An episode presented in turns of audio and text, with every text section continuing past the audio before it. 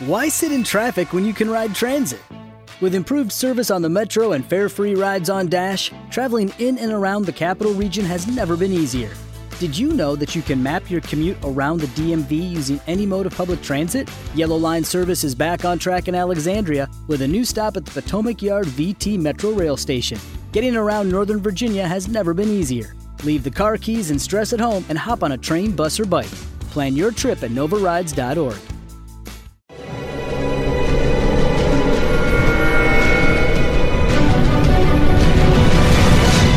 Yo documental.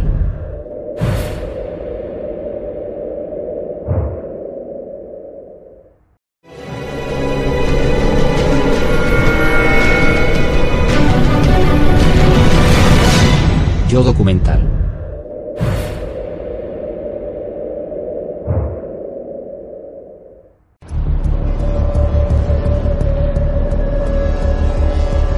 Me pasó dos veces. Y exactamente de la misma forma. En ambas ocasiones estaba en Moscú. Empecé a encontrarme muy mal sin motivo aparente. Y al cabo de unos minutos me vi totalmente incapacitado. No podía respirar, mi corazón iba a mil y en unas pocas horas mis órganos vitales iban dejando de funcionar uno a uno. Y recuerdo que las dos veces pensé, se acabó. Este es el fin.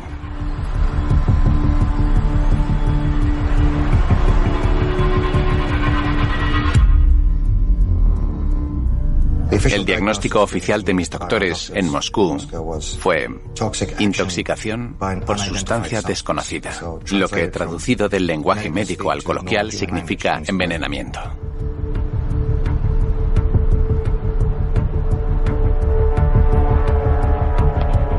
Por su forma de actuar no me cabe duda de que fue obra de personas relacionadas de alguna forma con los servicios de seguridad nacional rusos. Y tampoco me cabe duda de que lo hicieron como represalia por mi actividad política en la oposición rusa.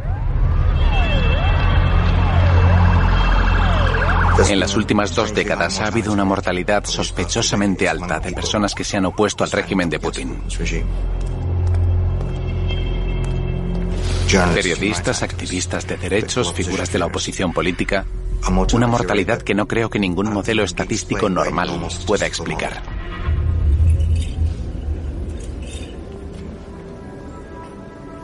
Todos somos el producto de nuestra experiencia, de nuestros orígenes y de nuestra educación. Vladimir Putin viene del KGB soviético, una de las organizaciones más represivas de la historia de la humanidad. Está haciendo lo que le enseñaron a hacer. Manipular, mentir, reclutar, reprimir.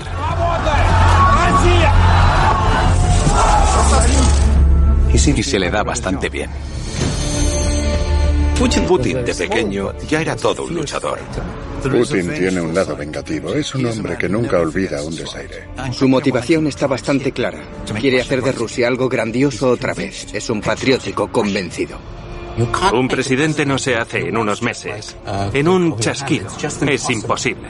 Ese es el código del espía. Ni se olvida ni se perdona nada.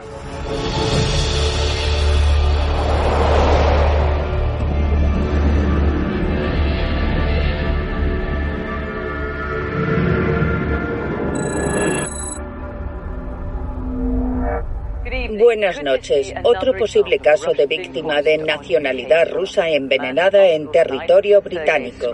Se encuentra en el hospital en estado crítico. Agentes especializados en la lucha contra el terrorismo investigarán el posible envenenamiento de un exagente ruso en Salisbury el pasado domingo. Sergei Skripal había sido condenado en Rusia hace 12 años por pasar información confidencial al MI6. El portavoz del presidente Putin me dijo, no tenemos información sobre lo que pasó, no podemos hacer comentarios.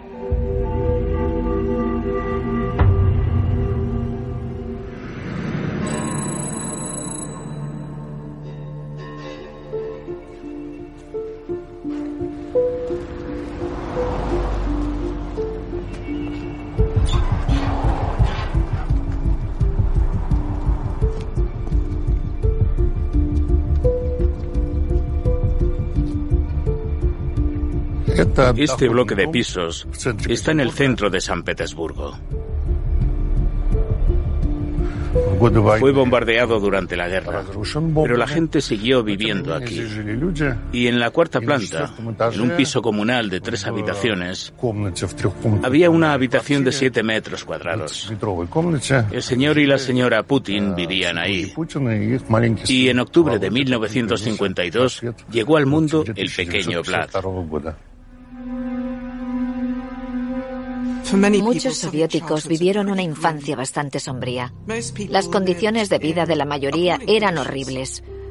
Detrás de una grandiosa arquitectura se escondían unos lúgubres callejones y patios. Había pandillas y estaba todo bastante sucio. No era un lugar muy apropiado para un niño.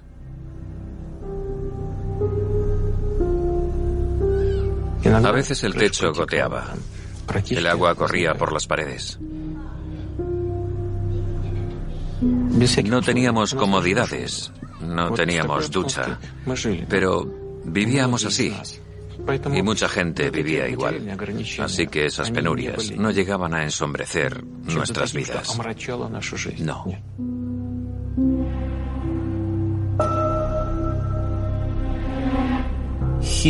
Fue un abusón en el colegio y un pandillero. De pequeño ya era todo un luchador. Y el deporte lo libró de una vida delictiva. Su entrenador de judo lo sacó de esa vida callejera y se convirtió en un ávido luchador. El KGB estaba pendiente de quién practicaba ese tipo de deportes en la Unión Soviética. Y Putin no ocultaba que quería trabajar para los servicios secretos, para el KGB. Soñaba con convertirse en una especie de Stirlitz, que es la versión rusa de James Bond.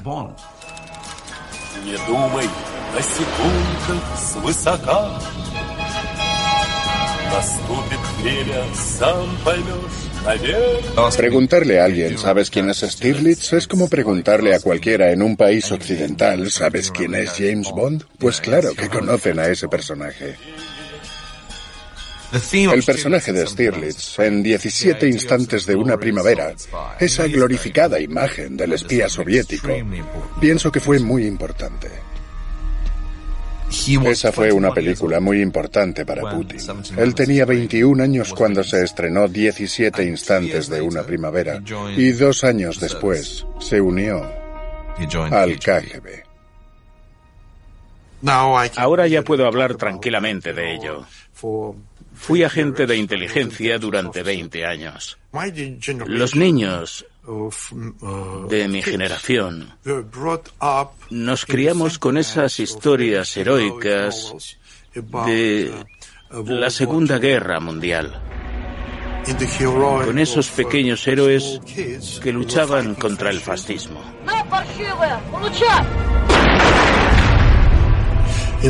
Y con la heroicidad de nuestros agentes de inteligencia. Si un agente quería optar a un buen puesto, era muy importante que estuviera casado, felizmente casado. De lo contrario, no se fiaban plenamente de ti. Podías tener tus líos de faltas, y no les gustaba eso. Cuando Putin empezó a salir con su mujer, Ludmila, no le dijo que trabajaba para el KGB. Le dijo que trabajaba para la policía y estudió su carácter.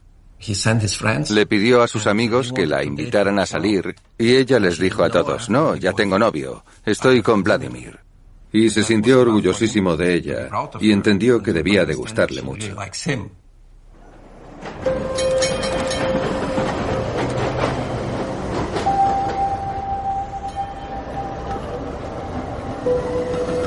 Él acabó en Alemania del Este, pero no lo mandaron a la capital, Berlín, sino a Dresde, un remanso provincial. Y pienso que cuando te has criado en San Petersburgo y te has formado para el KGB en Moscú, que te manden a Dresde, es justo lo contrario de lo que esperas de tu destino en el extranjero para probar los frutos prohibidos de Occidente. Probablemente se sintiera un poco decepcionado. Nos han dado algunas pistas. Su mujer ha expresado cuánto añoraban su hogar, la Unión Soviética, y da la sensación de que llevaban una vida cómoda, pero no particularmente emocionante. Él bebió mucha cerveza y aparecía en muchas fotos de fiestas, en restaurantes o entre amigos. Y cuando te asignan una misión muy secreta y eres un espía de alto nivel, no hay fotos tuyas, ni en cajas, ni en recuerdos de amigos, ni en álbumes familiares. Por lo que no hacían nada del otro mundo.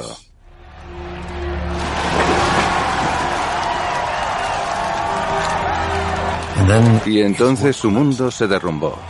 Sus sueños se derrumbaron. Alemania del Este ha abierto esta noche su frontera con el oeste. 28 años después de que se levantara el muro de Berlín, vuelven a ser libres para viajar a cualquier parte. Yo era corresponsal en Moscú en ese momento y entre finales de 1989 y principios de 1990 no imaginaba que en un par de años la Unión Soviética se disolvería. Y supongo que él tampoco.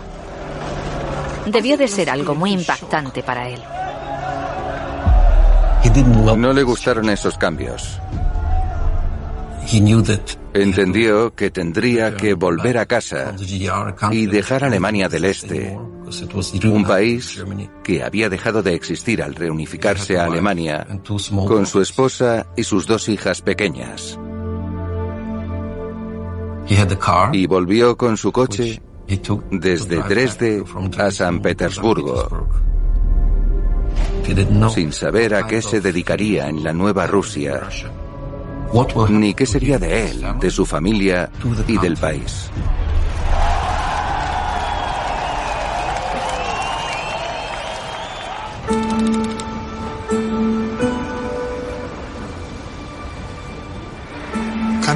En los años 90, San Petersburgo era una ciudad funesta. Si bien había nuevas expectativas, la sociedad soviética había sufrido un verdadero trauma. Estaban perdiendo su sentido de pertenencia a un gran país, a una gran historia, y se estaban quedando sin medios para sobrevivir. ¿Cree que la vida mejorará? Sí. Desde luego. ¿Por qué? La esperanza es lo último que se pierde. Obviamente, con unas instituciones incompetentes, por supuesto, la criminalidad aumenta. Había asesinatos a sueldo a diario, atentados a diario.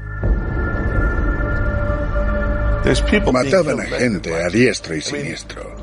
Era algo comparable al Chicago de los años 30. Y diría que ni siquiera allí hubo tanta violencia como en Rusia.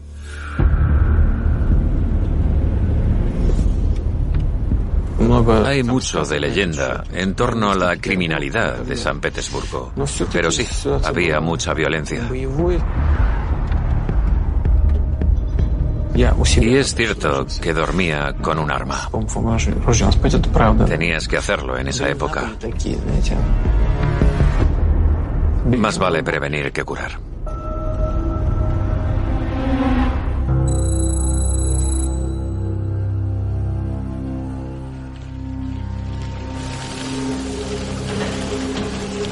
El presidente Putin niega que Rusia haya interferido en las elecciones de 2016, pero todas las agencias de inteligencia de Estados Unidos han concluido que sí lo hizo. ¿A quién cree usted? A mí me dijeron que creían que había sido Rusia, pero el presidente Putin me acaba de asegurar que no. Así que solo diré una cosa. No veo razón alguna para que lo haya hecho. Mi confianza en mis equipos de inteligencia es altísima.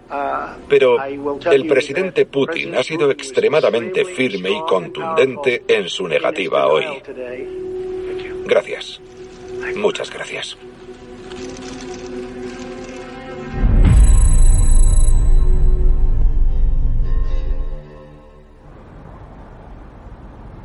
Vladimir Putin llegó a mi vida por un problema que tenía con mis inversiones en ese momento. A través de mi actividad como proveedor de equipos para las fuerzas de seguridad, terminé en Rusia.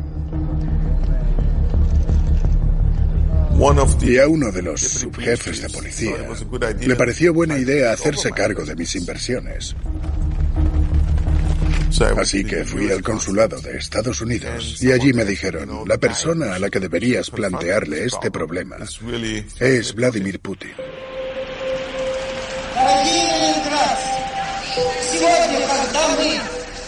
Putin Putin se había convertido en el compinche del primer alcalde elegido democráticamente en San Petersburgo, Anatoly Sobchak. Sobre todo, pensamos en Leningrado. Leningrado entró en los libros de historia en la Segunda Guerra Mundial. Y entonces fui a verlo. Vladimir Putin era un hombre muy seco, sin sentido del humor y de baja estatura. Era evidente que le daba mucha importancia a dar un buen apretón de manos y a mirar fijamente a los ojos. El caso es que me dijo, no, no me voy a meter en eso. Ya tengo bastante con proteger al alcalde, no quiero más dolores de cabeza. Esas fueron sus palabras. Pero no entendí bien a qué se refería hasta que salí de allí y me enteré de que el alcalde Sobchak era un hombre corrupto hasta la médula y una de las principales tareas de Putin era evitar que tuviera problemas. No había normas realmente, ni leyes. La gente sobornaba para obtener ciertos privilegios. Personas muy cercanas a Sobchak me llegaron a decir que había que pagar 100.000 dólares para tomar sopa con él.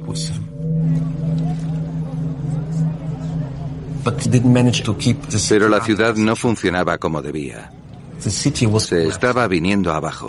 La gente tenía que buscar comida. Todo pintaba muy mal. Yo vivo en un barrio bajo. Pregúnteles a los demás. Todos saben cómo vivo. Uno solo puede ayudar cuando se presenta la oportunidad. Nadie se preocupa por nosotros y yo tengo hijos que mantener. Lo siento mucho por usted. Eche a los vendidos de sus burócratas. Sobchak necesitaba que alguien actuara de intermediario con los llamados órganos del Estado. Why sit in traffic when you can ride transit? With improved service on the Metro and fare-free rides on Dash, traveling in and around the capital region has never been easier. Did you know that you can map your commute around the DMV using any mode of public transit? Yellow Line service is back on track in Alexandria with a new stop at the Potomac Yard VT Metro Rail Station. Getting around Northern Virginia has never been easier. Leave the car keys and stress at home and hop on a train, bus, or bike. Plan your trip at novarides.org. Are you tired of hiding your smile? Maybe it's time to get some help from G4 by Golpa. Their talented technicians specialize in creating brand new permanent teeth in just 24 hours. With as few as four titanium implants, you can enjoy a fully customized bridge for your upper and or lower set of teeth. You can have peace of mind knowing that the G4's experienced lab technicians have designed more than 15,000 new smiles. You can have a new smile that looks, feels, and functions just like natural teeth. Patients from all over the world travel to G4 to get their permanent smiles in just 24 hours and change their lives forever. Booking an appointment has never been easier. Simply visit yourteeth.com today and schedule your appointment with G4 by Golpa. Mention this podcast when you book to save $1,000. So, what are you waiting for? Get ready to show off your new, confident smile with G4 by Golpa. Visit yourteeth.com today and start your journey to a new, permanent smile in just 24 hours. G4 by Golpa. Powered by technology. Inspired by patience. ACAST recommends podcasts we love. I'm Sheila Shoiga, the host of Ready to Be Real, which features thought leaders like Dr. Joe Vitale and Nejwa Zabian, along with those who have extraordinary stories to tell. And I also speak to experts on topics as varied as sleep, relationships, aging, folklore, grief, sex, and spirituality. So, for honest and compelling conversations, new episodes of Ready to Be Real release every week, wherever you get your podcasts. ACAST is home to the world's best podcasts, including the critically acclaimed West Cork and the one you're listening to right now. With the Lucky Land slots, you can get lucky just about anywhere. This is your captain speaking. Uh, we've got clear runway and the weather's fine, but we're just going to circle up here a while and uh, get lucky. No, no, nothing like that. It's just these cash prizes add up quick. So I suggest you sit back, keep your tray table upright, and start getting lucky. Play for free at LuckyLandSlots.com. Are you feeling lucky? No purchase necessary. Void where prohibited by law. 18 plus terms and conditions apply. See website for details. Okay, round two. Name something that's not boring. A laundry? Ooh, a book club. Computer solitaire, huh? Ah, oh, sorry. We were looking for Chumba Casino. That's right. ChumbaCasino.com has over 100 casino style games. Join today and play for free for your chance to redeem some serious prizes. ChumbaCasino.com. No purchase necessary. Full prohibited by law. 18 plus terms and conditions apply. See website for details. Con el KGB, con la policía y con cualquiera del poder ejecutivo con quien pudiera entrar en conflicto. En resumen, Putin actuó de amañador en esa época.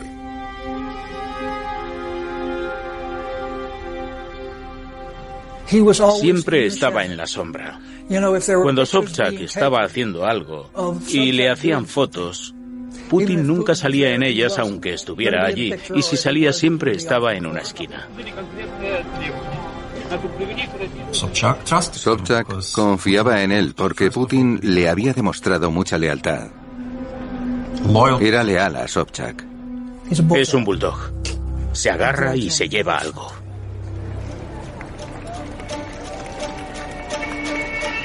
En 1992, un director quiso filmar una serie documental de cortos para presentar al público, a quienes trabajaban en la administración de San Petersburgo, a todo el equipo.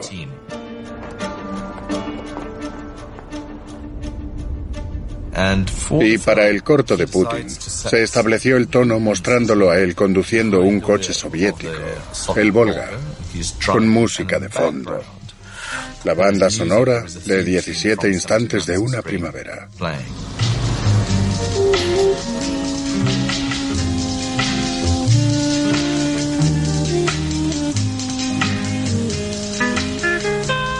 Con Putin nada es casualidad. Usar esa música y que la gente lo asociara con Stirlitz era muy importante. ¿Qué edad tiene? 39. ¿Tiene familia? Sí, tengo familia. Dos hijas. Una de seis años y medio y otra de cinco y medio. ¿La gente le ofrece sobornos? Debo reconocer que me hacen ofertas. No directamente, pero me las hacen. Mejor no sigo preguntando. ¿Por qué no? Pregunte.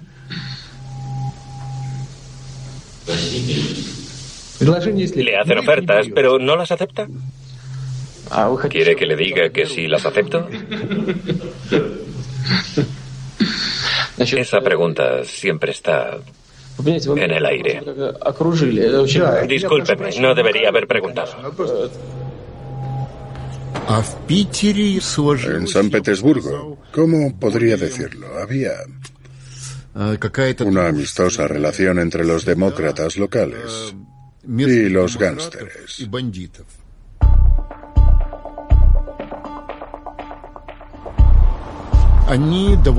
Igual estaban en el despacho del alcalde que en las llamadas cumbres de la mafia. Y Putin apoyaba una idea popular que los funcionarios debían llevarse un porcentaje de los tratos. Lo que llamaríamos un soborno. Fue ganando más y más poder e influencia en la relación de San Petersburgo con los políticos occidentales. Se volvió indispensable para Sobchak.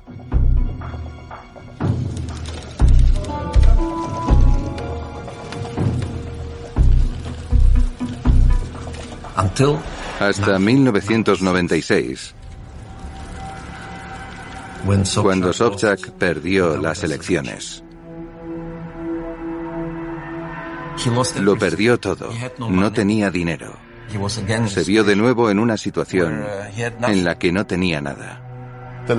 La lección aprendida de la derrota de Sobchak era que no se podía dejar el proceso democrático a las elecciones y las elecciones a la gente común, pues podían votar para que perdieras el puesto.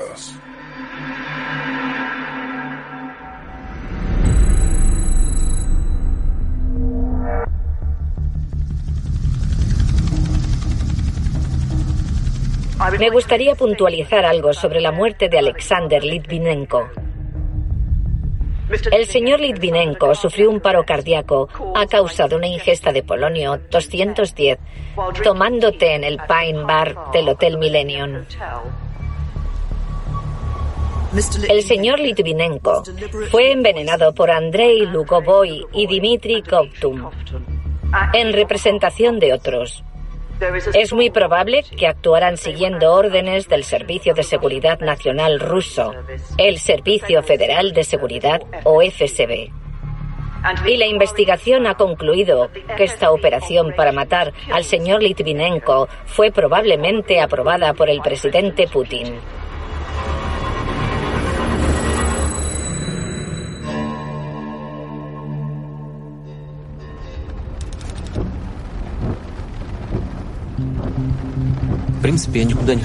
Yo no tenía intención de dejar San Petersburgo, pero no tenía mucha más opción.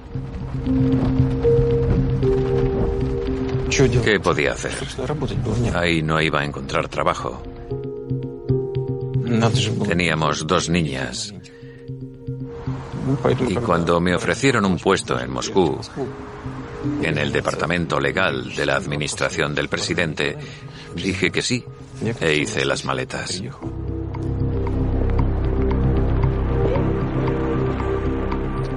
Hay una palabra rusa muy popular, poriadok, que significa orden. Y si les preguntas a los rusos qué quieren de sus líderes, lo que quieren es poriadok, lo quieren todo en orden.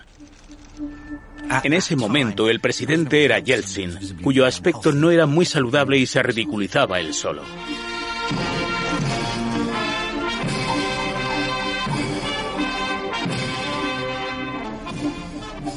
Y para los rusos, orgullosos ciudadanos de su país, eso era intolerable. Bandidos. Bandidos con bandas negras.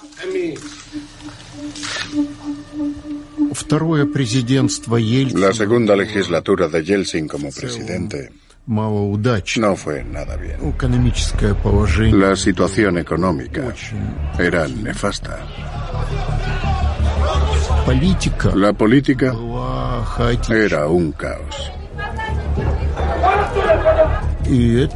Era un auténtico periodo tumultuoso. Daba la sensación de que cuando Yeltsin se fuera, el país volvería a desintegrarse.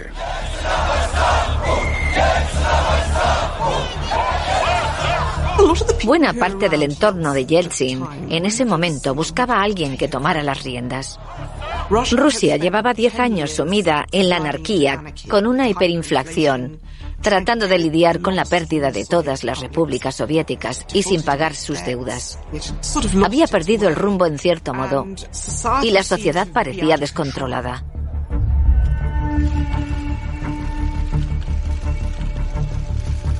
Mi padre deliberó sobre quién debía ser el siguiente presidente. Analizó minuciosamente a ministros, gobernadores, líderes políticos.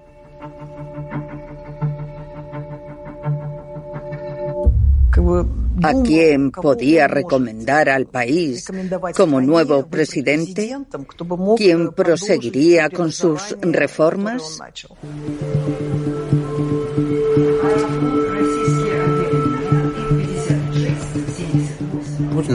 Putin abandonó San Petersburgo para mudarse a Moscú en 1996 como un burócrata de nivel medio-bajo al que le habían dado un puesto en el Kremlin. y comenzó a crecer muy rápido.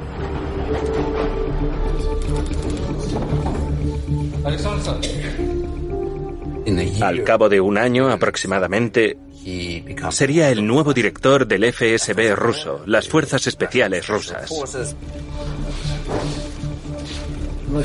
El nuevo director del FSB, Vladimir Vladimirovich Putin. Para mí, volver a los órganos de seguridad del Estado es como volver a casa. Empecé siendo bastante joven, hace 23 años. Su ascensión había sido increíble. Cuando Putin fue designado como director del FSB en 1998, la corrupción estaba tan generalizada que los activos del FSB estaban ahí para ser contratados por cualquier gánster o empresario que los necesitara. Cuando Putin llegó, todos esperaban que hiciera una limpieza a fondo y librara al FSB de la corrupción. Luchar contra el terrorismo y enfrentarse al crimen organizado, la corrupción y el contrabando requiere un elevado nivel moral. Y así empezó todo. Yo jamás he llegado a conocer a Putin, pero ha sido mi obsesión, por así decirlo, desde que mandó asesinar a mi amigo Litvinenko.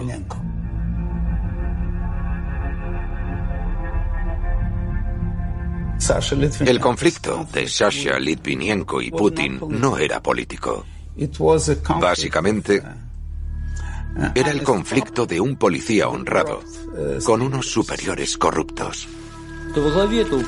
Nuestros jefes aprovechan su posición para llenarse los bolsillos de dinero. No queremos secuestrar a nadie ni matar por encargo, ni ser partícipes de todo eso. Se reunieron. Y Shasha Litvinienko empezó a decirle a Putin que a fulano había que echarlo, que a Mencano había que echarlo, que Zutano era un ladrón, y así sucesivamente, y Putin lo escuchó. Y luego ordenó su marcha del FSB porque estaba causando demasiados problemas. Ahí nació el conflicto entre Shasha Litvinienko y Putin.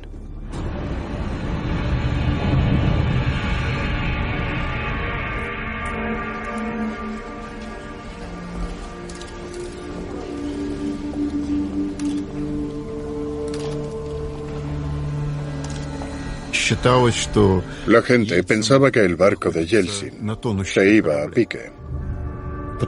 Y en ese momento se inició el proceso para destituirlo. Es muy sencillo. Necesitamos 400 votos en el Parlamento y luego 150 en el Consejo de la Federación para aprobar una resolución que exija la inmediata dimisión de Yeltsin. Había mucho en juego. Yeltsin podía ser procesado. Un peligro. representado en la figura del fiscal general Skuratov. Skuratov ya había empezado a investigar los acuerdos económicos de Yeltsin con un gran respaldo político por parte del Parlamento ruso. Y apoyando a Yeltsin, Estaban Putin como director del FSB y, y, y, y su voluntad de luchar. Y por eso lo que hicieron fue desacreditar públicamente al fiscal general.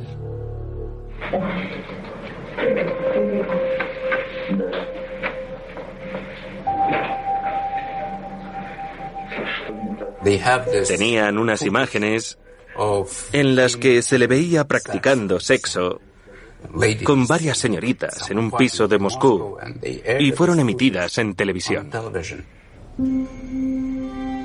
Después de eso, el fiscal general Skuratov fue destituido. Ni siquiera preguntaron si era yo el de las imágenes, no les importó. Esa fue posiblemente la primera vez que vimos que se podía lograr un importante resultado político recurriendo a esa forma de operación especial, desacreditando a tu oponente con compromat, una evidencia comprometedora. Yeltsin ganó la batalla. Y es evidente que Vladimir Putin tuvo mucho que ver en esa operación. Creo que ese fue el momento en que Yeltsin introdujo a Putin en su círculo más íntimo.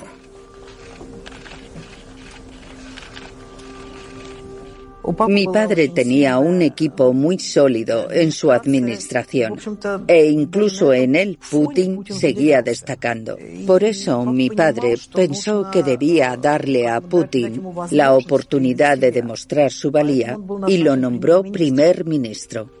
Cuando Yeltsin designó a Putin como primer ministro activo en agosto de 1999, enseguida dijo, este será mi sucesor.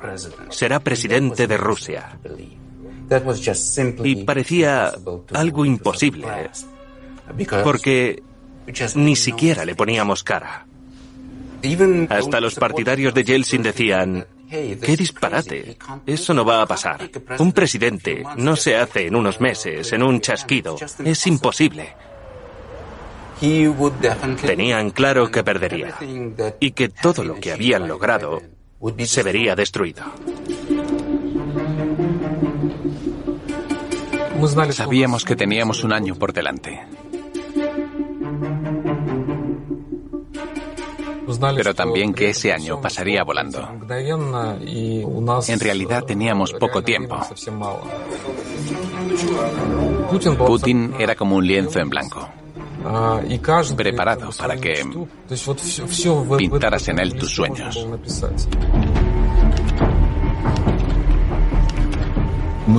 Hicimos una encuesta. Preguntamos a la gente cómo sería su presidente ideal. En primer lugar, quedó un personaje de cine.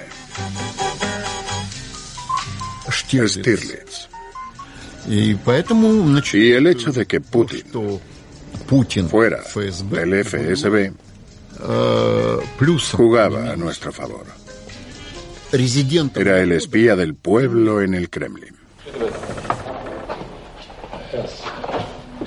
Este es tu despacho ahora, Vladimir.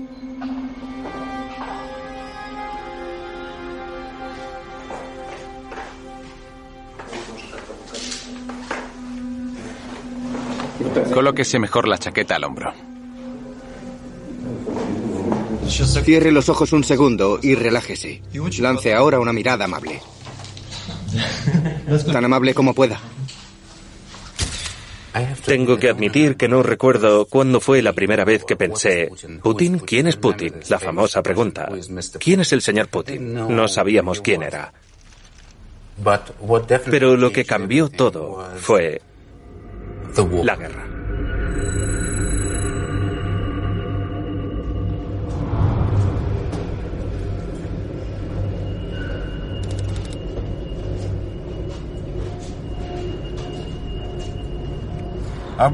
Evidentemente es algo que me gustaría olvidar. Pero hace 20 años, a medianoche, hubo una terrible explosión.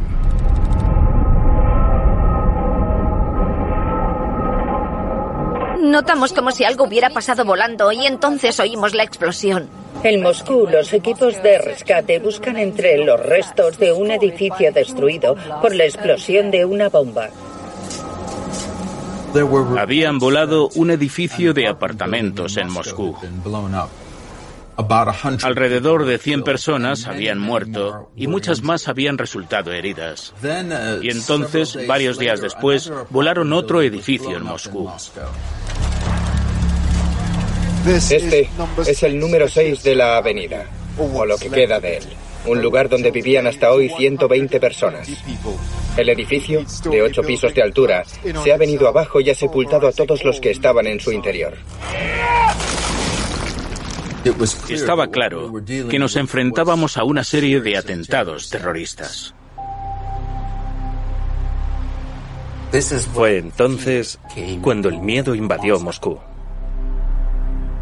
Se respiraba algo distinto en el aire.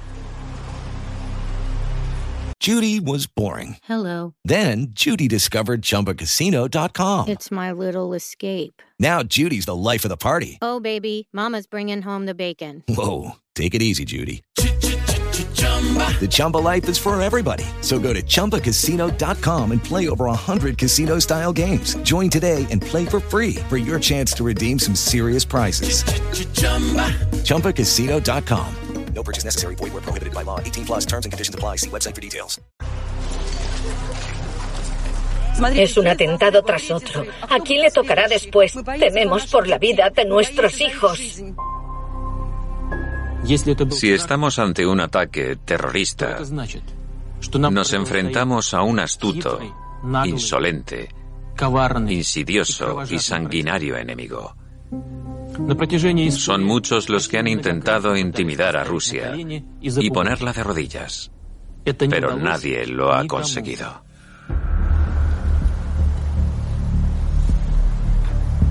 Las autoridades dijeron que aquello había sido obra de terroristas chechenos. No había pruebas. Pero era tal la agresividad de la población tras tantos años de penurias con Yeltsin. Y era tal la rabia que sentían contra los chechenos después de esa guerra infructuosa que se había librado a mediados de los 90 y en la que Rusia se había visto tan derrotada que nadie esperó a tener pruebas.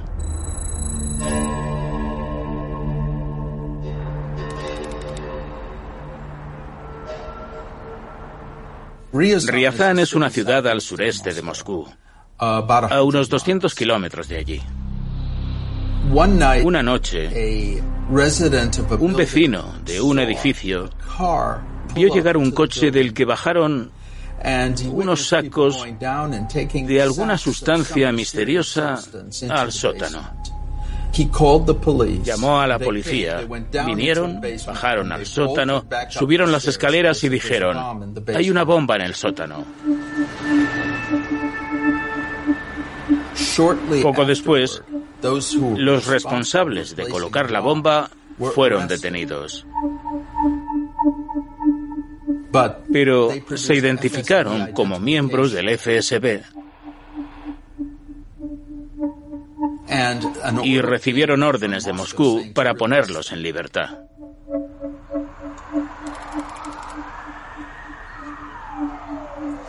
Poco después, el director del FSB hablaría en televisión y aseguraría que lo de Riazán no había sido un intento de ataque terrorista, cuando durante dos días habían estado diciendo que aquello había sido un intento de ataque terrorista y que los ciudadanos de Riazán lo habían evitado.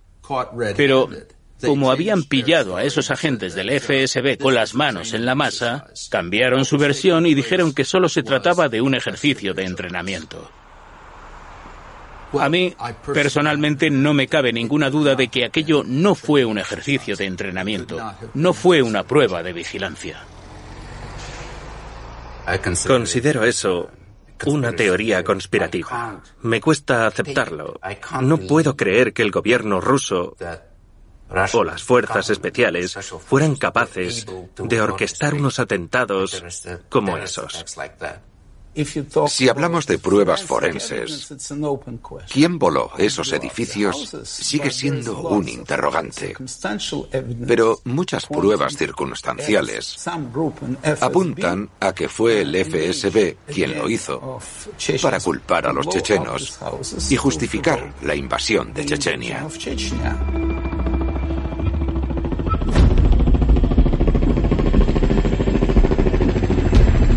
Y dos semanas después de las explosiones, de esos atentados, el asalto a Chechenia comenzó. Ahí empezó la guerra de verdad.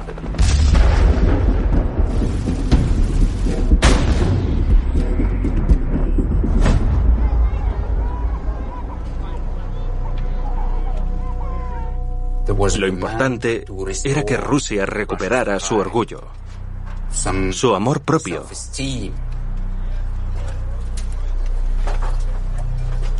y ganara la guerra. Eso era lo importante, no la vida de las personas. Los aviones rusos solo bombardean bases terroristas. Seguiremos a los terroristas a todas partes, en los aeropuertos. Y si los encontramos en el baño, discúlpenme, pero los liquidaremos en el retrete. Y se acabó. Fin de la historia. Usó la jerga de los delincuentes. Liquidar es una palabra que en Rusia usan los gánsteres y que literalmente significa convertir en líquido, por lo que es un término muy tosco. Y en apenas un par de días, gracias a esa expresión, la confianza en él subió varios puntos. Despegó y aceleró. Era algo sin precedentes. Aquello empezaba a parecer una especie de milagro. La popularidad de Putin se disparó y enseguida se convirtió en el salvador del país. De repente era el defensor de la patria.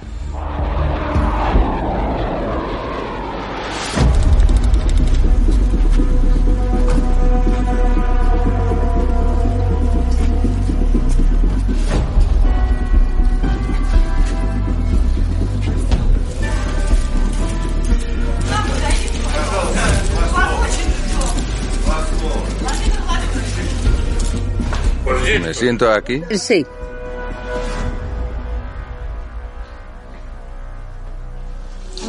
Dile al abuelo a quién has votado.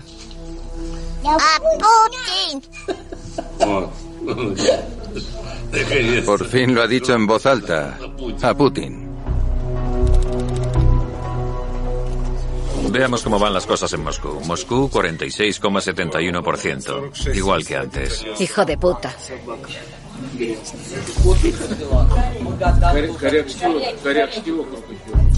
No había nada que pudiéramos hacer más que sentarnos a esperar los resultados. Dábamos vueltas, nerviosos, bebíamos un poco de vino. Poco a poco empezaron a llegar los resultados. Se hizo evidente que Putin ganaría en la primera ronda. Vladimir Putin, 51,2%. Estábamos felices. El hombre que mi padre quería como presidente de Rusia había ganado. Papá, ¿estás contento? He ganado. Has ganado. Las políticas de mi padre iban a continuar. Estaba muy contento. ¿Por qué no llama a Vladimir Vladimirovich? ¿Y si llamara a Vladimir Vladimirovich? Voy a llamarlo. Vamos allá. ¡Qué bien! Me gustaría hablar con Vladimir Vladimirovich Putin. Está bien, cuelgo.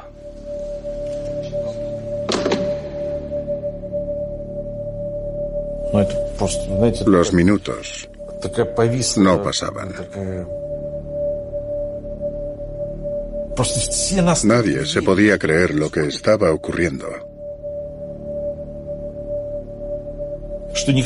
Nadie nos dijo, dejen de filmar y borren el material. Eso es. Ha pasado una hora y media. Estará fuera. Estará fuera, estará emitiendo órdenes. Nadie imaginó que Putin no le devolvería la llamada. No esperemos más. Dejémoslo aquí.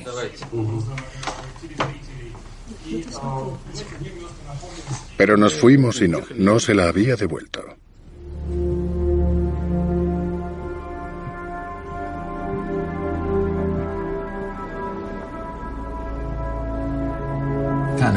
En Rusia se corrió un tupido velo en cuanto al tema de los atentados de los edificios.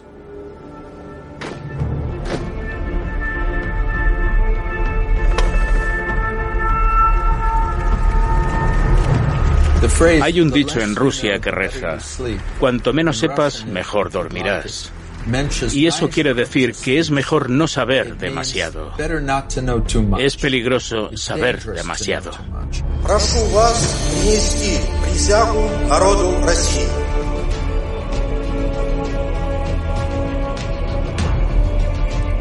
Juro, en el ejercicio de mis atribuciones de presidente de la Federación de Rusia, respetar y proteger los derechos humanos y las libertades civiles.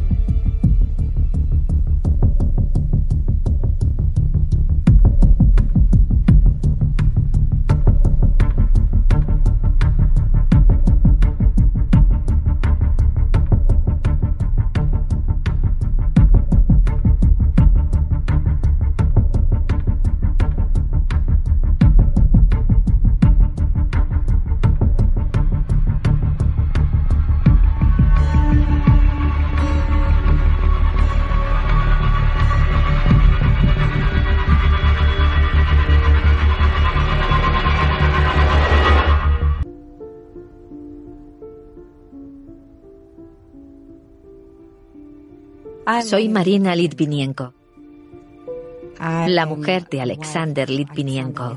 Él era mi marido, aunque yo lo llamaba Sasha. El 14 de octubre de 1994, cuando nos casamos, no habíamos querido que nos hicieran fotos. Pero una mujer del registro civil nos dijo, por favor, háganse alguna, será un bonito recuerdo. Y ahora me alegro mucho de tener esta foto.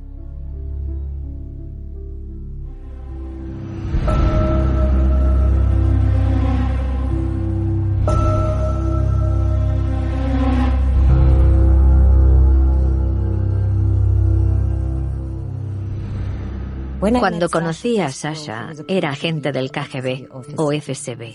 Luchaba contra el crimen organizado. Fue una época muy difícil para Sasha. La criminalidad estaba presente en todas partes. Y existía una conexión entre los miembros de alto rango del Servicio Federal de Seguridad y el crimen organizado. Era un momento muy peligroso y Sasha estaba cada vez más indignado.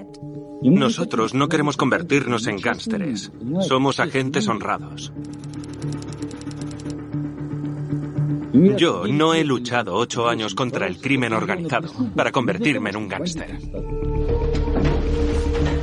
Cuando Sasha me dijo que tenía nuevo director y que era Vladimir Putin, le dije, ¿qué? ¿Quién es ese? Entonces Sasha se reunió con Putin y le explicó la conexión que había entre algunos miembros del servicio de seguridad y el crimen organizado, el tráfico de drogas y toda esa clase de actividades delictivas. Putin no mostró ningún interés y pusieron fin a su reunión. Cuando Sasha regresó, estaba preocupado por lo que pudiera pasarnos. Le pregunté, ¿y ahora qué? Y él me dijo, pues o me matan o me detienen. Era una de dos.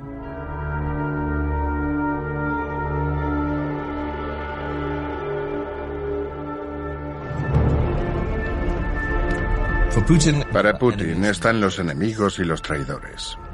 Tener enemigos es algo que acepta, pero con los traidores es otra historia.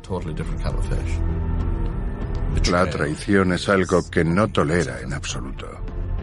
Y él es un hombre vengativo. Me han amenazado con matarme, con secuestrarme. Se apoderó de Rusia, que estaba de rodillas y se enfrentó a todo. Lo controló todo. El dinero es poder. Las reglas del juego han cambiado. Putin no ganó. Y Putin detesta no ganar. No hacía falta que Putin dijera Quiero que maten a esta persona.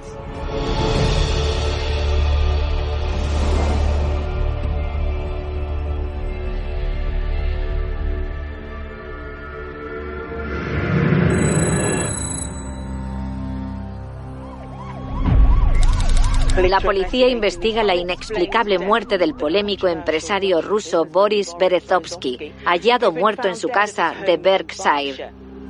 El que fuera en su día uno de los oligarcas más influyentes de Rusia, cayó en desgracia en el Kremlin a finales de los 90 cuando criticó a Vladimir Putin.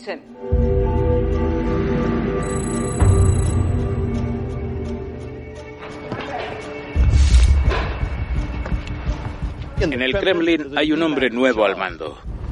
Alguien casi desconocido hace seis meses. Pero para permanecer en el Kremlin, Vladimir Putin no solo deberá ser fuerte, sino que también necesitará la destreza política de un superhombre para hacer de Rusia una democracia que funcione.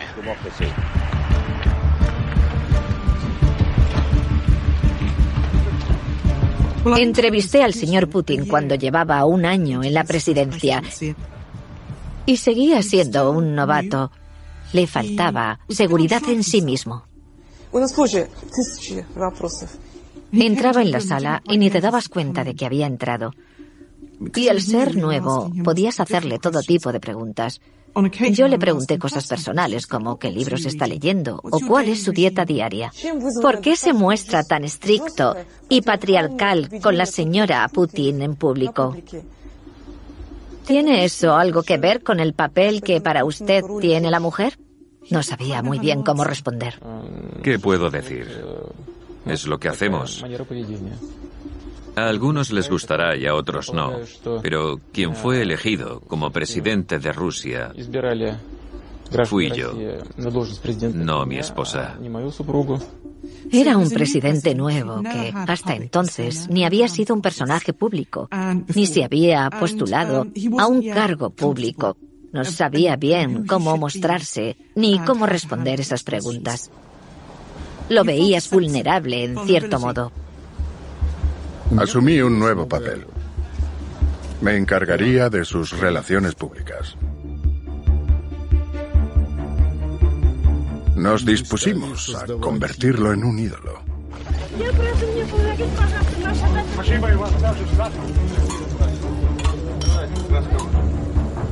Y aprendió muy rápido.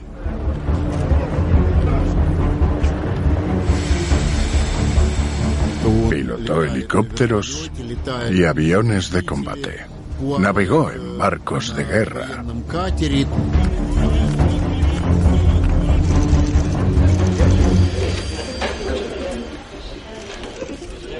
De repente, era un presidente joven que parecía un presidente. Pero yo veía en él a un hombre ruso débil, esforzándose por ser fuerte.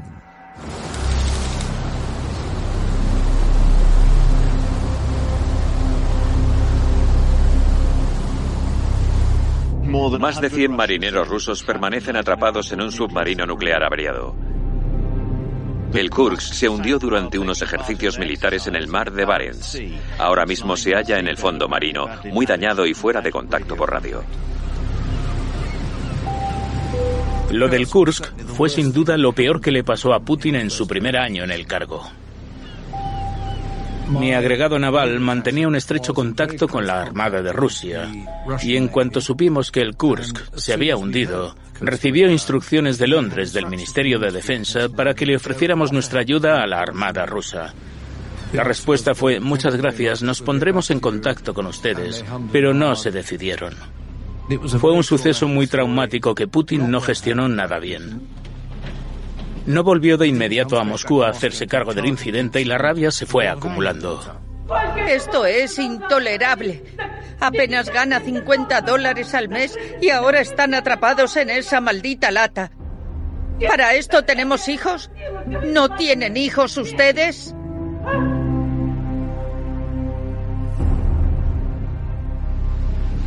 Ha pasado una semana desde que el Kursk naufragara. Y según un almirante ruso, apenas tienen esperanzas de encontrar con vida a alguno de los 118 tripulantes.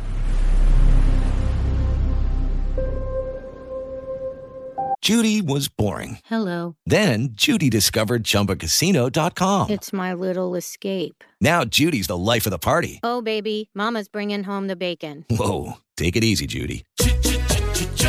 The Chumba life is for everybody. So go to ChumbaCasino.com and play over 100 casino style games. Join today and play for free for your chance to redeem some serious prizes. ChumbaCasino.com. No purchase necessary. Void where prohibited by law. 18 plus terms and conditions apply. See website for details. Okay, round two. Name something that's not boring. A laundry? Ooh, a book club. Computer solitaire, huh? Ah, oh, sorry. We were looking for Chumba Casino. That's right. ChumbaCasino.com has over 100 casino style games. Join today and play for free for your chance to redeem some serious prizes. ChumbaCasino.com. No purchase necessary. Where prohibited by law. 18 plus terms and conditions apply. See website for details.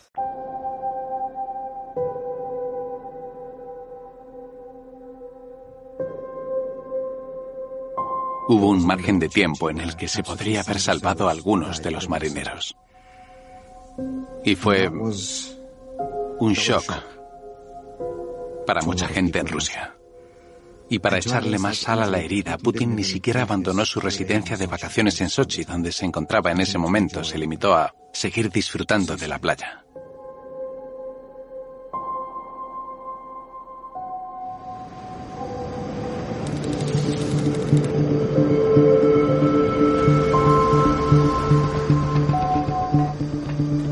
Cuando por fin regresó, se reunió con algunos familiares de los marineros fallecidos. Estaban furiosos.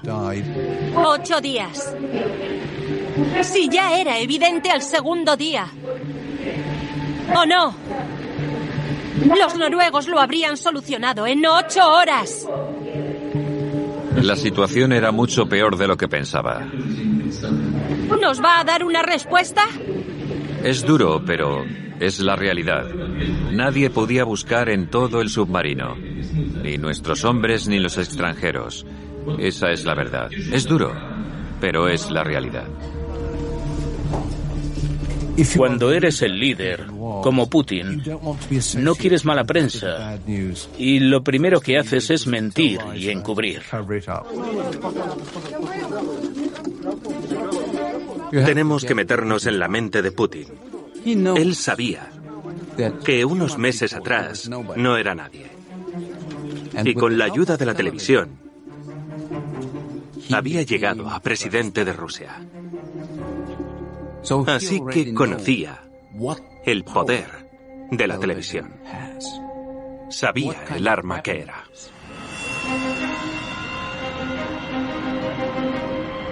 Channel One era una cadena controlada por Boris Berezovsky. Uno de los oligarcas más influyentes de Rusia en los 90. Y una pieza muy importante tras la ascensión de Putin al poder. La primera gran disputa entre los dos se produjo en el verano del 2000, después del desastre del Kursk. Channel One lanzó un mordaz ataque a Vladimir Putin, en la que podría considerarse la emisión más popular del programa semanal de Sergei Terenko, cuando desmontó totalmente las justificaciones de Putin una por una. A Putin le enfureció la postura de Berezovsky en el asunto del Kursk.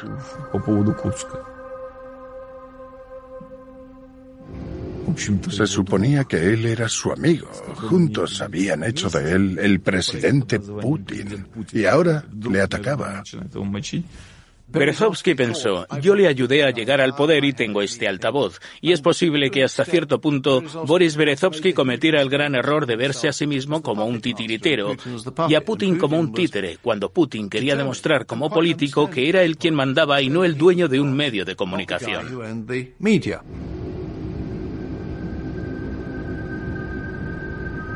Ese mismo mes, en septiembre de 2000, el Estado recuperó el control de Channel One y echaron a Berezovsky. Me dijeron, o renuncias a tu propiedad voluntariamente o irás a la cárcel. O renuncias o a la cárcel. Hoy ha sido mi canal, pero mañana podrá ser un pequeño kiosco. No te queremos a ti en este kiosco. Tenemos a otro en el Kremlin. Danos tu kiosco. Poco después, Boris Berezovsky, que vivía en Londres, solicitó asilo político porque temía ser extraditado a Rusia. Los rusos pidieron después su extradición. Y me tocó explicarles que Berezovsky no iba a volver a Rusia.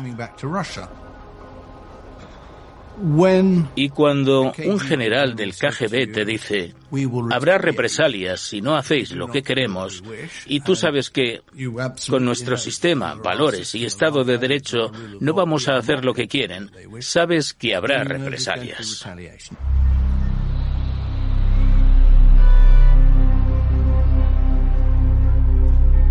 Durante dos horas y media, conversamos cara a cara en la biblioteca del Kremlin.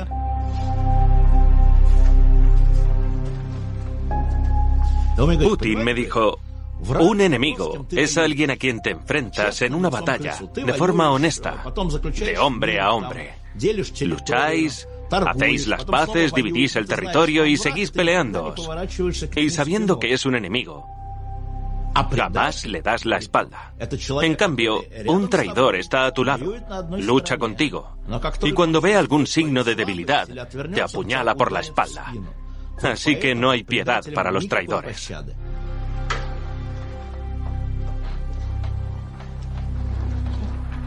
Berezovsky era un traidor y no merecía piedad.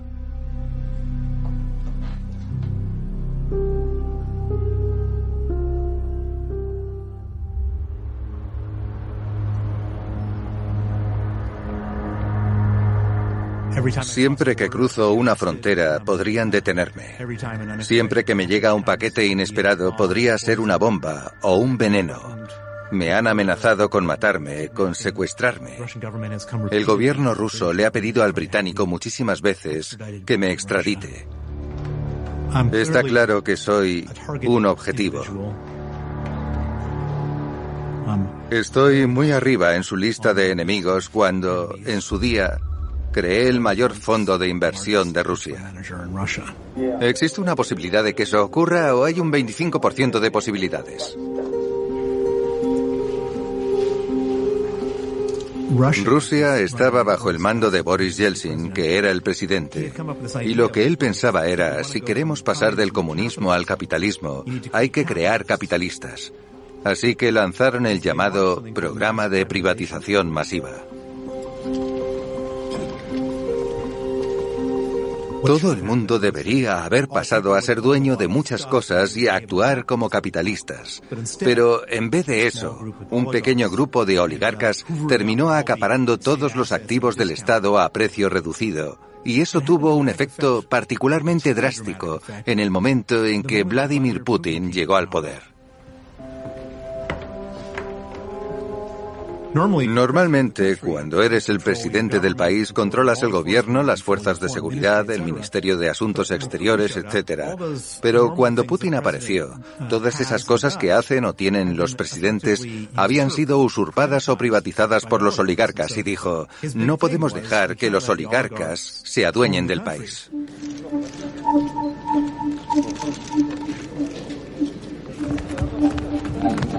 Practico deporte desde niño.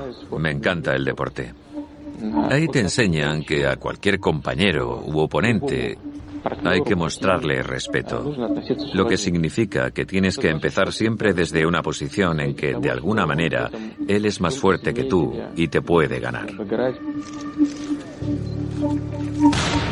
Pienso que el judo le enseñó mucho y parte de su filosofía política radica en la respuesta asimétrica. El judo consiste en usar el peso o la fuerza de tu oponente contra él. Tienes que ser flexible. A veces tienes que ceder. Si ese es el camino hacia la victoria.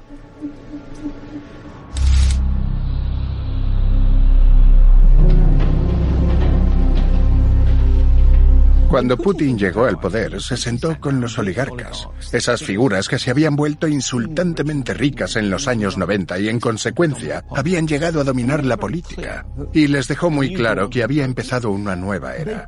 Podrían seguir siendo ricos, poderosos y libres, siempre y cuando respetaran las nuevas reglas del juego. Ustedes formaron este gobierno. Ustedes movían los hilos políticos. Solo pueden culparse a ustedes mismos. El dinero es poder. Y Putin debía tener controlados a los más ricos de Rusia y a los que mandaban en su economía. En otras palabras, tendrían que mantenerse al margen de la política, y algunos oligarcas dejaron el país en consecuencia.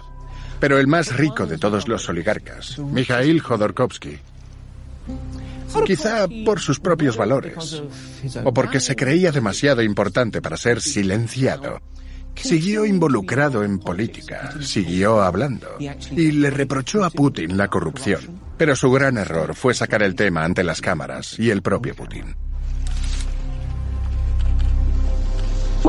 Todos los expertos que han evaluado la corrupción en Rusia coinciden. Hablan de 30.000 millones de dólares aproximadamente. Entre el 10 y el 12% del PIB. Usted y yo hablamos de ese tema hace unos días. Y su empresa no siempre ha pagado sus impuestos.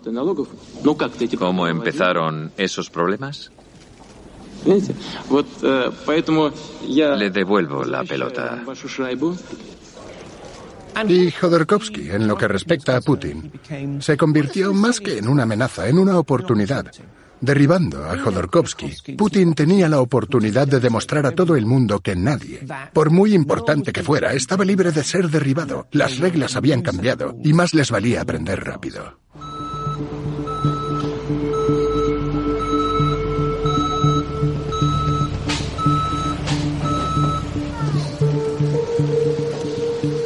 En 2003, Jodorkovsky estaba en su jet privado y Putin había ordenado al FSB ruso rodearlo. Subieron al avión, detuvieron al hombre más rico de Rusia y lo llevaron a juicio.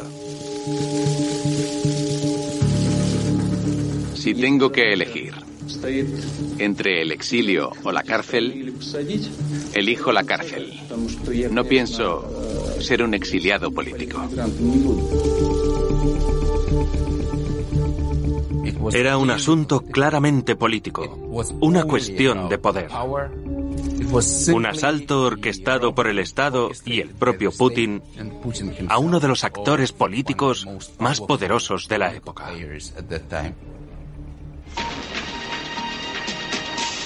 El magnate petrolero ruso Mikhail Jodorkovsky ha sido condenado a nueve años de cárcel. Jodorkovsky, considerado en su día el hombre más rico de Rusia, fue declarado culpable de seis cargos de fraude y evasión de impuestos.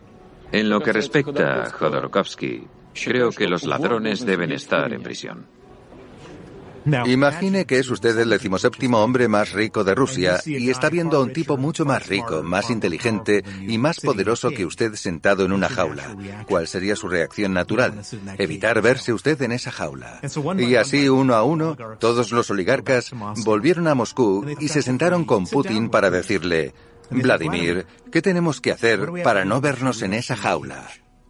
No metan las narices en política y les irá estupendamente. No se puede asumir todo el poder de golpe. Eso requiere tiempo. Y Putin lo tuvo claro desde el día en que se convirtió en presidente de Rusia. Comenzó su asalto en televisión. Y luego la detención de Jodorkovsky lo cambió todo, absolutamente todo. Putin no quería deshacerse de los oligarcas, sino convertirse en el más importante de ellos. Las cosas le iban bien a Putin porque tenía más poder político y una administración más ordenada. Pero en contrapartida estaba el asunto de Chechenia.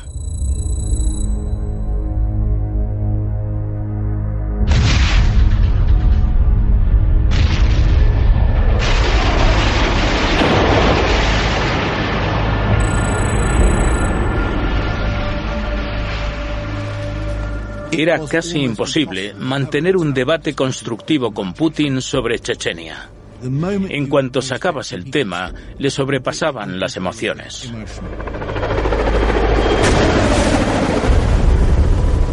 La gente está harta de nuestra falta de disciplina e irresponsabilidad.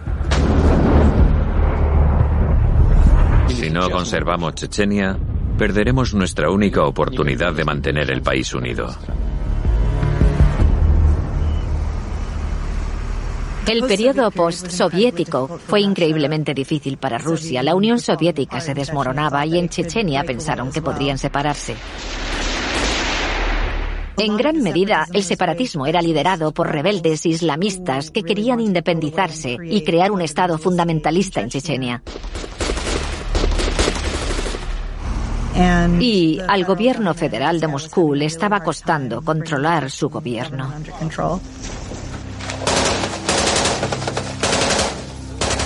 Putin era muy sensible a las críticas a Rusia por sus tácticas en Chechenia y la forma en que su ejército y sus fuerzas de seguridad actuaban allí, la cual era brutal.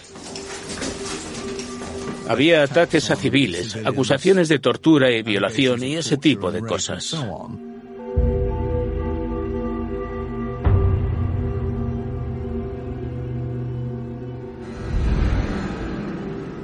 Siendo periodista, me han detenido, me han llevado a un sitio, me han torturado. Y allá donde me llevaban había un retrato de Putin mirándome.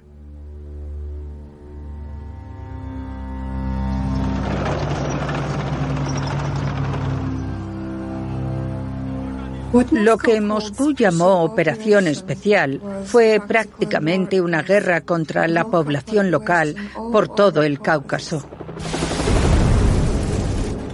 La brutalidad con que los militares rusos abordaban la situación era impresionante. Cero respeto por la vida humana.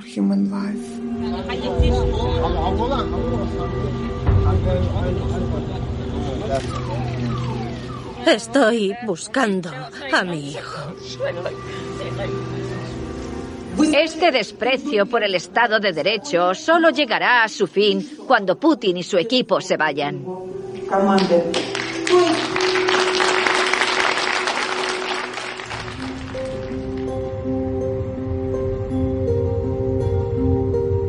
Ana Politkovska era fantástica. Ella creía que, como periodista, debía informar de todo sin importar el precio.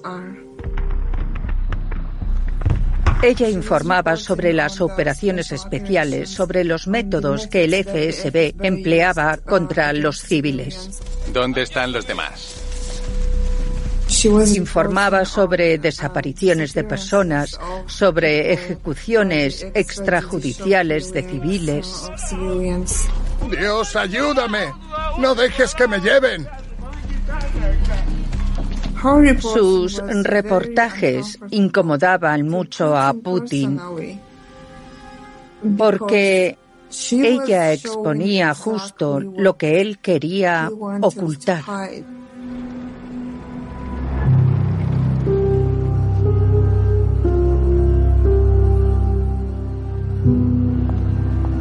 Nunca sabes qué va a pasar cuando sales por la puerta. El riesgo forma parte de nuestra profesión. Así que tenemos que estar preparados para eso. No debemos hacer conjeturas sobre lo que podría pasar. Así que ni lágrimas ni miedos.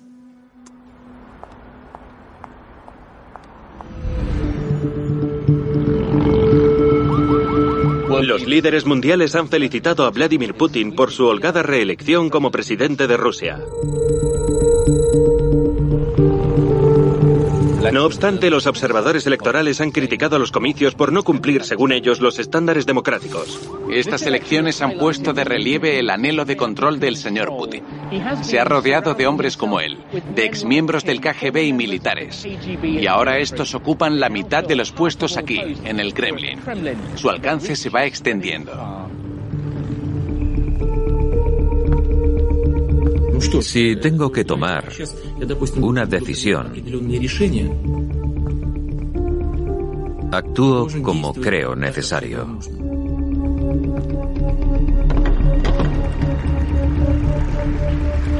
Considero una obviedad que las decisiones deban tomarse a favor de los intereses del Estado y deben tomarse independientemente de que provoquen una reacción positiva o negativa.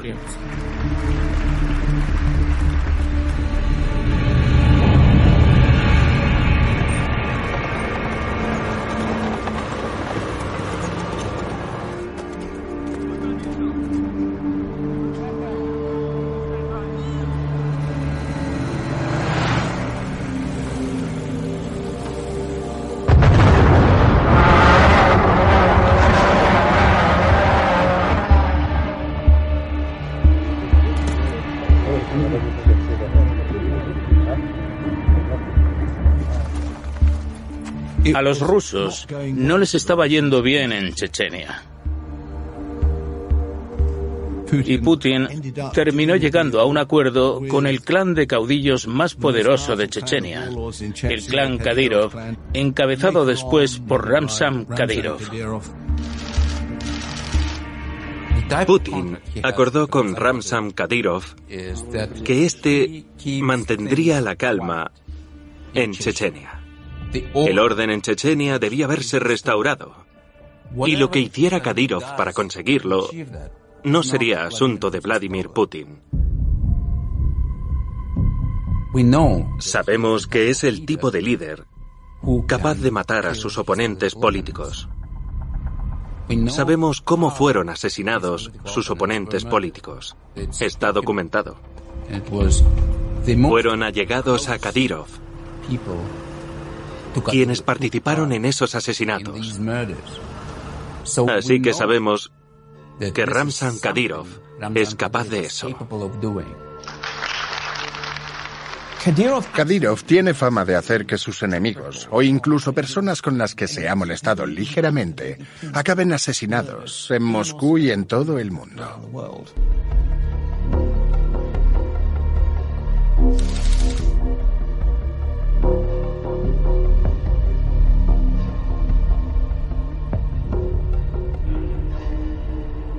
Hace apenas 90 minutos, la periodista Ana Politkovska era asesinada al salir de su domicilio. Una pistola y cuatro proyectiles han sido hallados allí. Ana era una de las periodistas más intrépidas de Rusia. No tenía miedo de criticar al gobierno.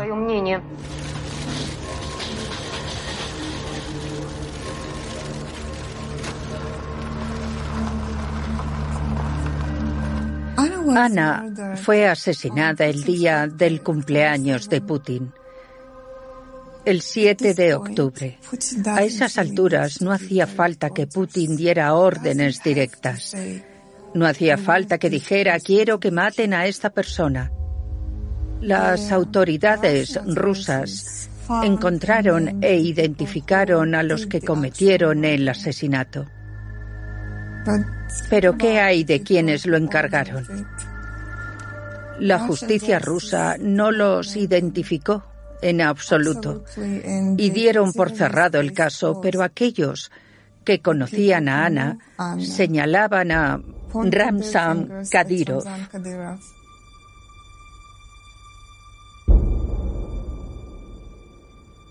Le dije a Sasha, tengo muy malas noticias.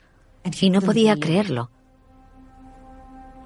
Se quedó totalmente desolado y enseguida dijo que sabía quién había matado a Ana Politkovska. Había sido Vladimir Putin.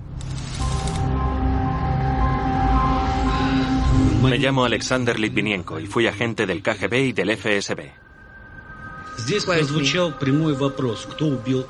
Alguien le ha preguntado directamente quién fue el culpable de la muerte de Ana, quién la mató. Y yo puedo decirle que fue el señor Putin, fue el presidente de la Federación de Rusia quien la mató.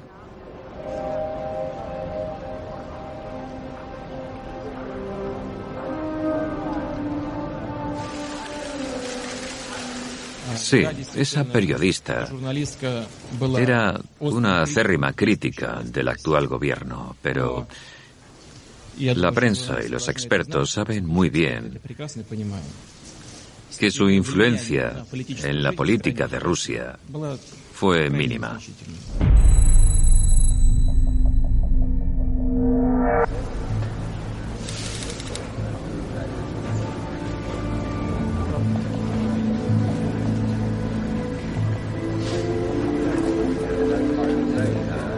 Esto es lo que pasó.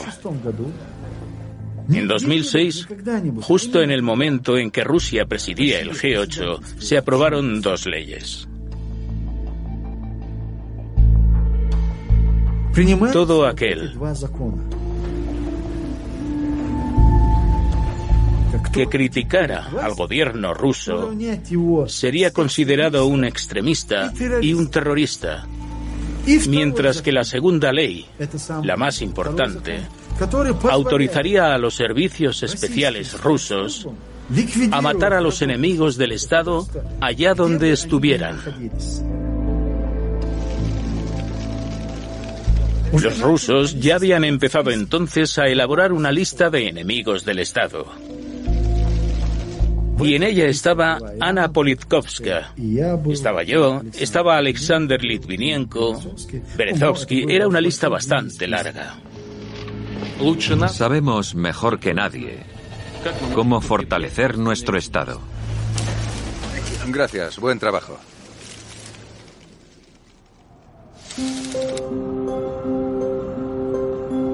Londres se había convertido en el refugio de un grupo de rusos que se habían enfrentado a Putin o que simplemente no veían bien lo que estaba pasando en la Rusia de Putin.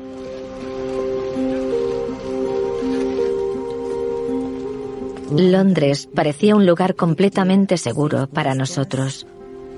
De hecho, Sasha bromeaba diciendo, Estate tranquila porque estamos en una isla y protegidos por la reina.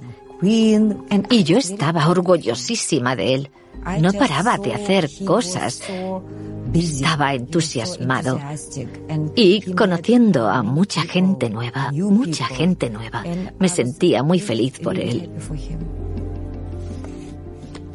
Esta foto nos la hicimos en la fiesta de cumpleaños de Berezovsky. Y salimos Ahmed Sakaev, Shasha, yo y la actriz que interpretó a la reina. Fue muy divertido. El que falta en esta foto es Andrei Lugovoy, porque estaba sentado en la misma mesa que nosotros. Lugovoy trabaja en el KGB, el Servicio de Seguridad del Gobierno ruso, equivalente al Servicio Secreto de Estados Unidos. Siempre asocio la fiesta de cumpleaños de Boris con la aparición de ese hombre. Así comenzó el complot para asesinar a nuestro amigo Alexander Litvinenko. Lugovoy empezó a hablarle a Shasha de la posibilidad de crear una empresa conjunta, así que se reunieron.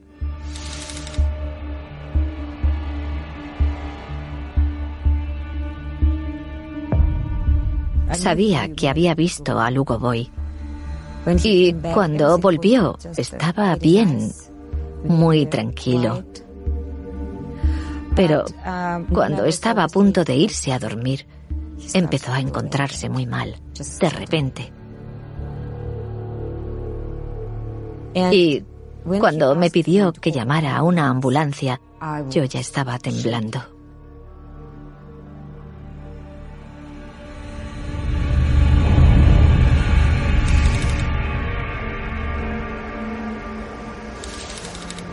Las acusaciones de alevosía nos retrotraen a la Guerra Fría. Un disidente ruso ha sido envenenado tras una reunión en Londres y se debate entre la vida y la muerte. Está empeorando. Lo han trasladado a la UCI y tiene un color amarillento, síntoma de problemas hepáticos. Un oncólogo dijo que le recordaba a sus pacientes tras la quimioterapia. Habían usado material radiactivo Ni un cuchillo, ni un arma de fuego. Material radiactivo de una central nuclear. Se trata de un hecho sin precedentes en el Reino Unido. Alguien podría haber sido envenenado deliberadamente con radiación. Hablemos claro. A Litvinenko se le concedió asilo político y hace un par de meses pasó a ser ciudadano británico. Eso significa que fue un ataque terrorista del Kremlin contra un británico en Gran Bretaña. Si ingieres polonio, este se propaga por todas las células de tu cuerpo y destruye tu ADN. No puedes comer, no puedes beber. Sasha empezó a desarrollar todos los síntomas de envenenamiento radiactivo, pero podía hablar.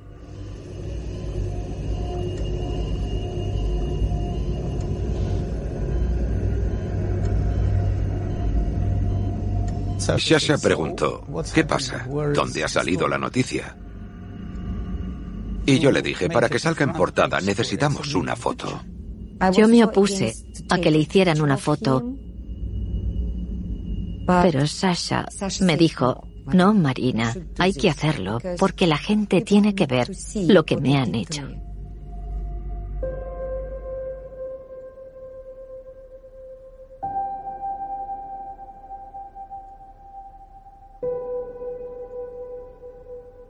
Y entonces salió en portada en todo el mundo. Él estaba convencido de que aquello no habría pasado sin la aprobación de Putin.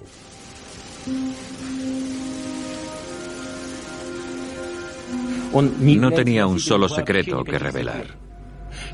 Ya había contado todas sus informaciones negativas sobre el FSB hacía años.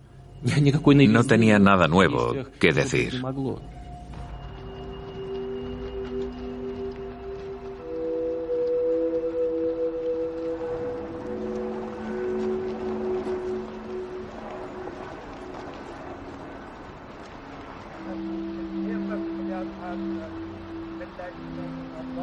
Hoy un juez ha concluido que Alexander Litvinenko fue asesinado en una operación del Servicio de Seguridad ruso, el FSB.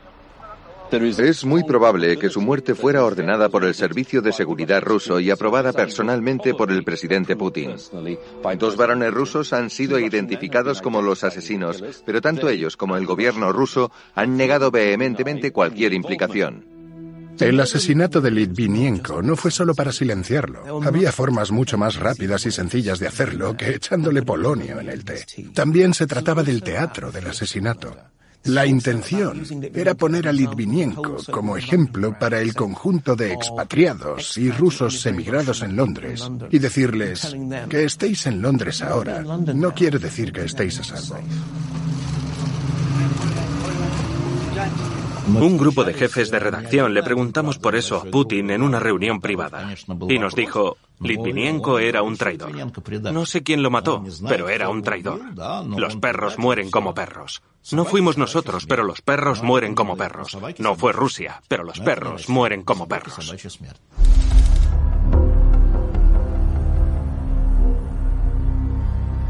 El magnate ruso exiliado Boris Berezovsky ha sido hallado muerto en su casa de Sarri. El que fuera en su día uno de los oligarcas más influyentes de Rusia cayó en desgracia en el Kremlin a finales de los 90 cuando criticó al que pronto sería el presidente Vladimir Putin. Desde Londres nos llega la noticia de la muerte de Boris Berezovsky. ¿Puede contarnos lo de la carta? ¿Es cierto eso? ¿Le escribió Berezovsky? Yo no quería hablar de eso. Pero decía que había cometido muchos errores y pedía perdón y permiso para volver a su patria. Y una pregunta más. ¿Le respondió? No. A Putin, todo lo referente a Berezovsky le duele mucho, porque había sido un traidor. No éramos amigos íntimos, solo conocidos. Todo el que los había visto juntos sabía lo unidos que estaban. Y la realidad es que Berezovsky había sido un traidor, un traidor en mayúsculas. La policía cree que se suicidó. Pero el forense no pudo asegurarlo más allá de toda duda razonable. Y la familia no cree que se suicidara. Yo personalmente sí lo creo, porque estaba enfermo.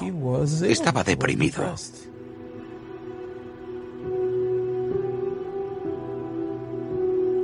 A lo largo de mi vida he perdido a mucha gente cercana a mí. Cuando estás en la guerra, te acostumbras a perder gente cercana a ti. Pero mi día no ha llegado aún. Entrevisté al señor Putin en dos ocasiones, una en 2001 y otra en 2006. Y lo que más me impactó fue lo mucho que había cambiado. Para entonces Rusia había saldado su deuda externa, había remontado y él ya era el Putin que conocemos.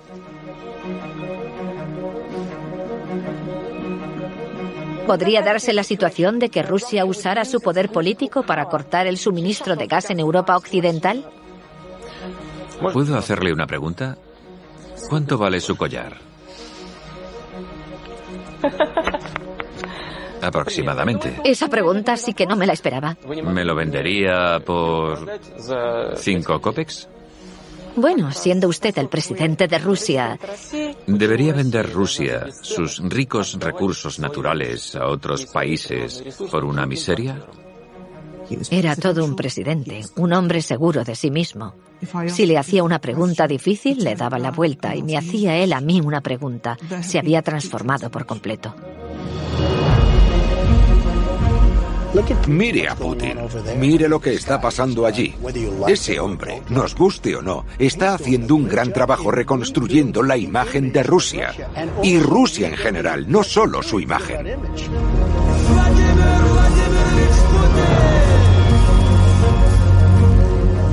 En 2008, el Estado de Derecho ya no significaba básicamente nada. El Estado era ahora el actor principal. Para entonces ya lo tenía todo bajo control.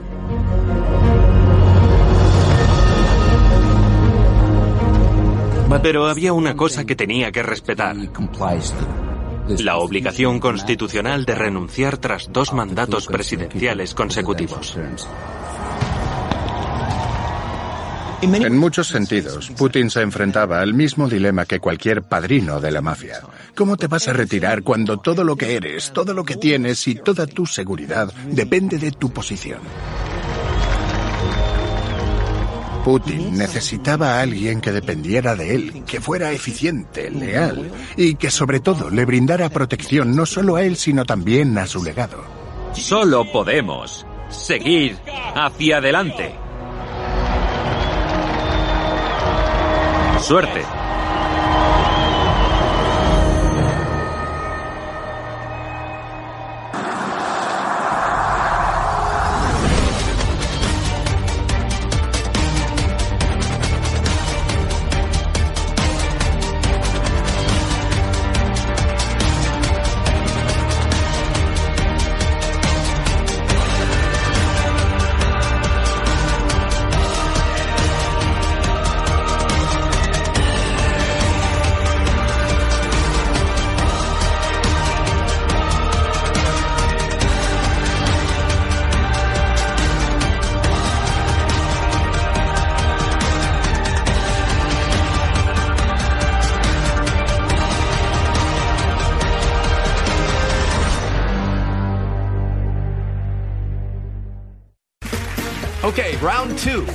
Something that's not boring. A laundry? Ooh, a book club. Computer solitaire, huh? Ah, oh, sorry, we were looking for Chumba Casino. That's right. ChumbaCasino.com has over 100 casino style games. Join today and play for free for your chance to redeem some serious prizes. ChumbaCasino.com. No purchase necessary. Full prohibited by law. 18 plus terms and conditions apply. See website for details.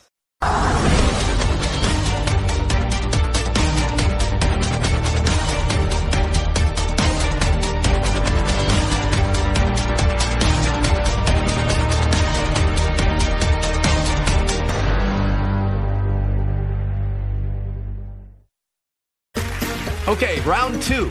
Name something that's not boring. A laundry? Ooh, a book club. Computer solitaire, huh? Ah, oh, sorry, we were looking for Chumba Casino. That's right. ChumbaCasino.com has over 100 casino style games. Join today and play for free for your chance to redeem some serious prizes. ChumbaCasino.com. No purchase necessary. Full prohibited by law. 18 plus terms and conditions apply. See website for details.